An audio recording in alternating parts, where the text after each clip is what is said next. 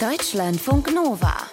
Ab 21 mit Charlene Rogal.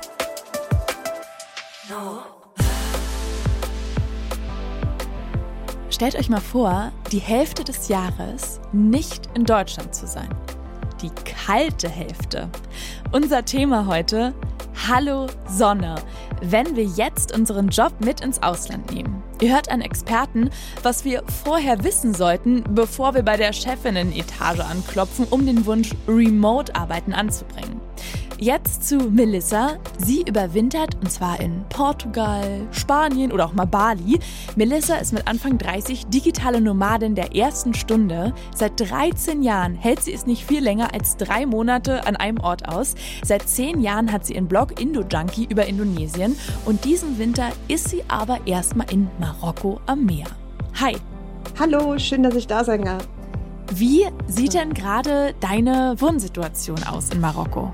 Also gerade wohne ich in einem sogenannten Co-Living. Das kann man quasi als äh, WG für Remote Worker bezeichnen. Ein großes Haus mit mehreren Zimmern, mit einem gemeinsamen Office, mit Mehrblick und äh, man isst gemeinsam, man frühstückt gemeinsam, man arbeitet gemeinsam und wenn man Lust hat, äh, zwischen den Arbeitszeiten mal eine Runde surfen zu gehen, dann findet man auch immer wen, der einen begleitet. Also es ist oh, eigentlich sehr traumhaft. Das hört sich sehr traumhaft an.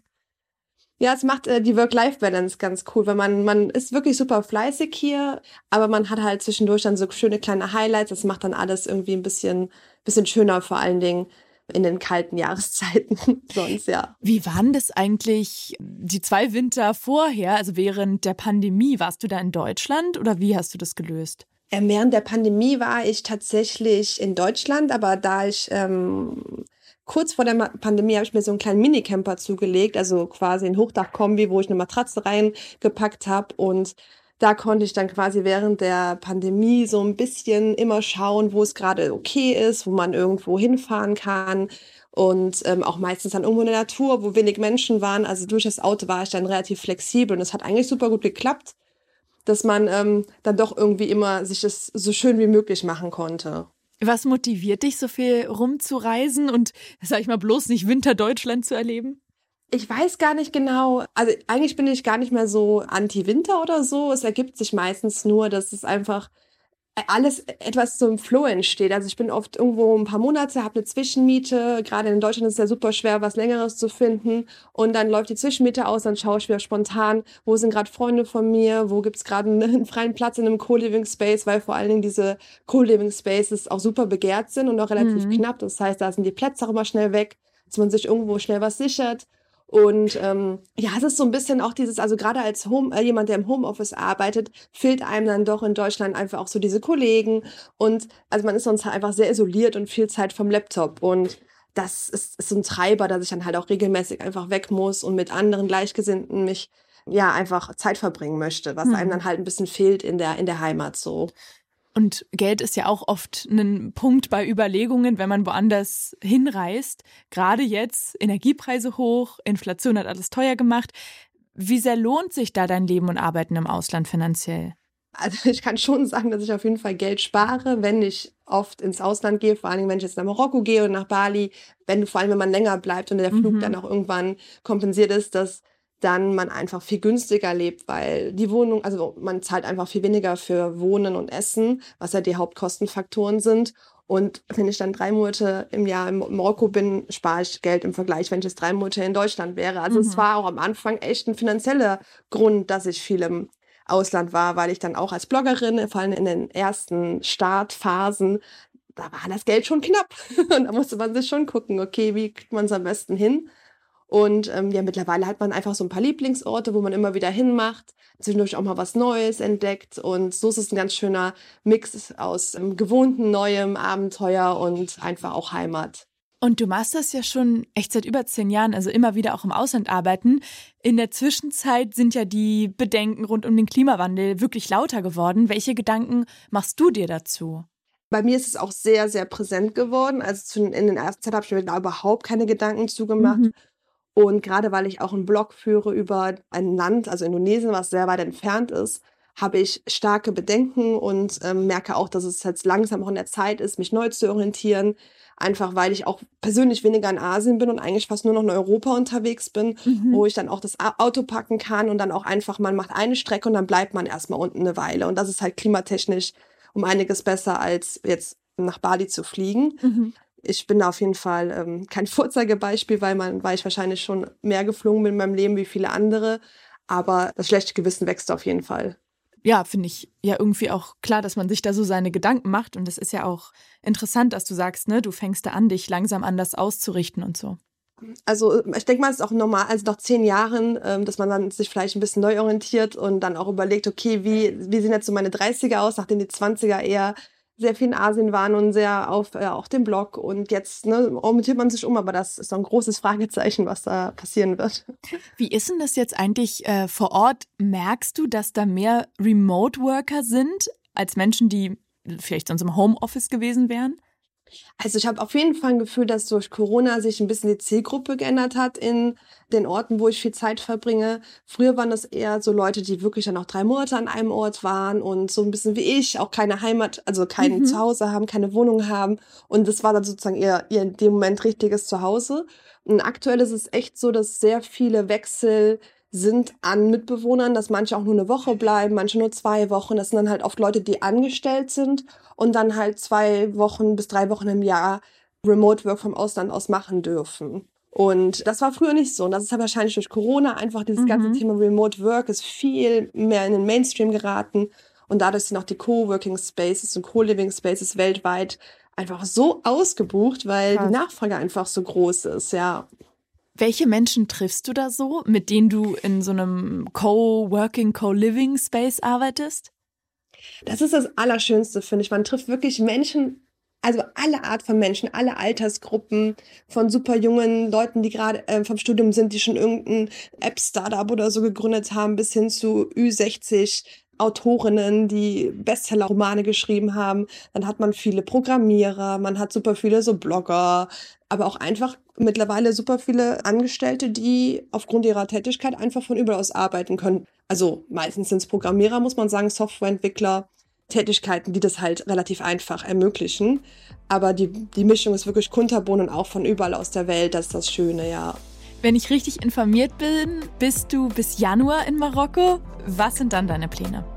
Genau, also ich bin bis Mitte Januar in Marokko und dann muss ich ehrlich sagen, habe ich tatsächlich noch nicht wirklich weiter geplant. Also sind so ein paar Ideen. Ich habe hier in dem Co-Living ein Pärchen kennengelernt, die führen ein Co-Living Space in den Bergen, in den Alpen. Und das mhm. habe ich noch nie gemacht. Das fände ich super interessant. Vielleicht aber auch nach Teneriffa oder erstmal zurück nach Deutschland, äh, die Familie nochmal besuchen mhm. und dann weitersehen. Also aktuell versuche ich so ein bisschen von Monat zu Monat zu planen. Dann viel Erfolg bei deinen Plänen. Ich hoffe, du findest was, was dich anzieht. Danke, Melissa, für deine Zeit. Dankeschön. Deutschlandfunk Nova.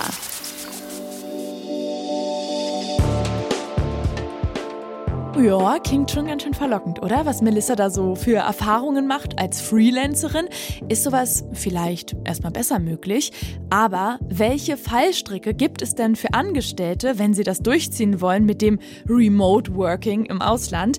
Darüber habe ich mit Frederik Dax gesprochen. Er ist Rechtsanwalt, der seine Kanzlei in Stuttgart hat, aber in Zürich lebt und auch arbeitet. Hallo Frederik. Guten Tag. Warum ist es denn für Angestellte so schwierig im Ausland zu arbeiten, wenn sie selbst drauf Bock haben und nicht geschickt werden? Na, ich sage mal, das äh, größte Problem ist immer erstmal der Arbeitgeber, weil der Arbeitgeber weiß nicht, äh, wo die Probleme liegen und hat auch von sich aus relativ wenig Lust, sich damit zu beschäftigen. Mhm. Das heißt, wenn ich das mir jetzt in den Kopf setze, ich würde gerne im Ausland arbeiten, über was sollte ich mich da genau informieren, bevor ich das vorschlage? Das eine ist das Einkommenssteuerrecht. Ja, die Frage ist, ähm, wo muss ich meine Steuern bezahlen, wenn ich im Ausland arbeite? Das hängt auch vom Zeitraum ab. Ähm, wo bin ich sozialversicherungspflichtig? Das heißt, ich muss erstmal mich entscheiden, wohin ich will und dann mal abklären, wie das dann da jeweils vor Ort so ist. Und ist dann, sag ich mal, Europa immer gleich einfacher? Ich sage mal grundsätzlich ja, weil in Europa natürlich sehr viel vereinheitlicht und harmonisiert ist, gerade das Sozialversicherungsrecht. Da kann man inzwischen, wenn man im Ausland arbeitet, online eine sogenannte A1-Bescheinigung beantragen. Das muss der Arbeitgeber für einen machen. Äh, das geht inzwischen sogar nur noch online, also kein Papierkram mehr. Mhm. Und dann geht es vor dem Hintergrund sehr gut. Ja. Wie ist es steuerlich? Ich weiß, das ist die blödeste Juristenantwort ever, kommt drauf an. Im Steuerrecht ist es aber tatsächlich so, weil es eben von Land zu Land unterschiedlich ist. Es gibt diverse Doppelbesteuerungsabkommen oh, ja, das zwischen hört den einzelnen. Schon, schon hart an. Genau, das ist schon hart. Also jedes Land hat eigenes Steuerrecht. Steuerrecht ist nationales Recht. Das heißt, das ist in Deutschland anders wie in Frankreich, wie in Spanien äh, und Schweiz ist sowieso nochmal anders. So, das heißt, ich müsste mich erstmal informieren, wie ist es denn im dortigen Land? Früher war es meines Erachtens so, dass man in Spanien sehr schnell einkommensteuerpflichtig war, ab 30 Tagen oder ab 60 Tagen. Also wirklich sehr früh. So, und dann weiß ich, gut, jetzt bin ich in Spanien einkommensteuerpflichtig, aber ich will ja keine Doppelsteuer bezahlen. Also ich will nicht in Deutschland und in Spanien Steuern bezahlen. Das heißt, jetzt müsste ich mir mal das Doppelbesteuerungsabkommen zwischen den Ländern Spanien und Deutschland angucken und schauen, wo ich mir gegebenenfalls Steuern zurückholen kann. Sag mal, kann man das als Privatperson überhaupt leisten? Also ich gucke mir mal eben das an. Äh, oder braucht es da immer gleich eine Fachperson? Also meines Erachtens, wenn man es richtig machen will, äh, braucht man jemand, der das für einen erledigt. Ja, allein schon die verschiedenen Steuererklärungen in verschiedenen Sprachen. Ist meines Erachtens unrealistisch, dass man sich A im Voraus so informiert, dass es wirklich keine Fallstricke gibt und B in der Umsetzung dann auch alles richtig macht. Da mhm. gibt es ja aber die Herausforderung mit der Krankenversicherung. Was ist da wichtig zu beachten? Also mich fragen immer die Leute so, ja, und was passiert, wenn ich das nicht mache? Jetzt nehmen wir an, ich habe einen coolen Chef, der sagt, ja, ist mir doch egal, wenn du zwei Monate im Ausland bist oder drei. Und wir handhaben alles wie bisher auch das ist doch so lange kein Problem, wie nichts passiert. Und jetzt sind wir genau bei diesem Thema Krankenversicherung. Problem wird es ja immer erst dann, wenn was passiert. Mhm. Ja, ich falle irgendwo in meiner Ferienwohnung, die dann aber wohl Arbeitswohnung ist, die Treppe runter. Ja, oder beim Einstecken vom Computer kriege ich einen Stromschlag. Ja, ist die Frage, ist es ein Arbeitsunfall? Das heißt, die Berufsgenossenschaft bezahlt? Oder ist es äh, ein Privatunfall und meine Krankenversicherung bezahlt? Und dann noch die Frage, habe ich überhaupt Krankenversicherungsschutz im Ausland? Äh, Stichwort Auslandskrankenversicherung. Mhm. Und vor dem Hintergrund sage ich halt immer, klar, wo kein Kläger, da kein Richter. Gerade die Freelancer sagen immer, Frederik, das ist doch kein Problem. Das habe ich in den letzten neun Monaten auch schon so gemacht. Denke mir so, ja, das ist schön. Die letzten neun Monate ist nichts passiert. Und spätestens, äh, wenn halt was passiert, dann stellt sich die Frage, oh, habe ich überhaupt Versicherungsschutz? Und wenn jetzt irgendjemand feststellt, mh, hm, nee, eigentlich habe ich keinen Versicherungsschutz, dann kommt doch im Nachsatz immer, ja, aber ich melde es trotzdem der Versicherung. Und dann muss ich halt sagen, dann sind wir im Bereich Versicherungsbetrug und das ist strafbar. Ich weiß, es macht jeder so, aber das macht es nicht richtiger am Ende. Ich merke auf jeden Fall, sollte man sich sehr viel informieren, bevor man diesen Schritt geht. Eher informieren als romantisieren am Ende, wenn es hart auf hart kommt, ist es wichtig, dass man alles gut aufgegleist hat. Ähm, ich sage immer, das Wichtigste für einen selbst ist, dass der Versicherungsschutz stimmt. Du hast ja selbst in deiner Kanzlei Angestellte, die gern remote arbeiten. Was willst du da hören? Wie wirst du überzeugt? Na, ich möchte vor allem mal hören, dass sich der Arbeitnehmer Gedanken gemacht hat, äh, also erstmal selber Gedanken gemacht hat, dass der mir sagt, was er tun will, und auch wie man es umsetzen kann. Ja, also nicht einfach nur zu mir, hey Frederik, ich möchte jetzt aus dem Ausland arbeiten und dann muss ich ja fragen, so, okay, in welchem Land, für wie lange, sondern ich hätte da gerne ganz konkrete Vorstellungen und am besten schon ein Konzept, ja, wie man das umsetzen kann. Aber ich will sehen, dass sich der, der Mitarbeiter selbst damit beschäftigt hat und gegebenenfalls auch irgendwie mir so ein Benefit, so ein Mehrwert. Guck mal, ich würde das gerne machen. Ja, und nicht nur, weil ich da die ganze Zeit am Strand rumhänge, sondern irgendwie, keine Ahnung, weil ich da produktiver bin oder hier die Wintermonate sind nichts für mich, ähm, ich kann da mehr schaffen oder sonst irgendwas, aber irgendwas sollte ich auch davon haben. Mhm. Wenn ich nur zum Arbeitgeber gehe und sage, hey, ich würde gern äh, am Strand abhängen und von da aus arbeiten, da habe ich jetzt als Arbeitgeber wenig Incentive zu sagen, yo, machen wir. Wahrscheinlich dann eher, ich möchte unbedingt die Sprache lernen. Genau. Sowas in der Art. Ihr habt den Rechtsanwalt Frederik Dax gehört. Danke, Frederik. Deutschlandfunk Nova. Nur noch ein paar Wochen, dann geht's für Laura weit weg aus dem grauen, ollen Deutschland. Ab Januar heißt es Hallöchen, Bali. Das ist schon der zweite Winter, den sie dort verbringt. Laura ist selbstständig und verdient ihr Geld auf Insta als Sexcoachin. Hi, Laura. Hallo, ich freue mich so sehr hier zu sein. Wann fing das an mit diesem Überwintern woanders? Oh, das fing schon vor einigen Jahren tatsächlich an, als ich noch studiert habe.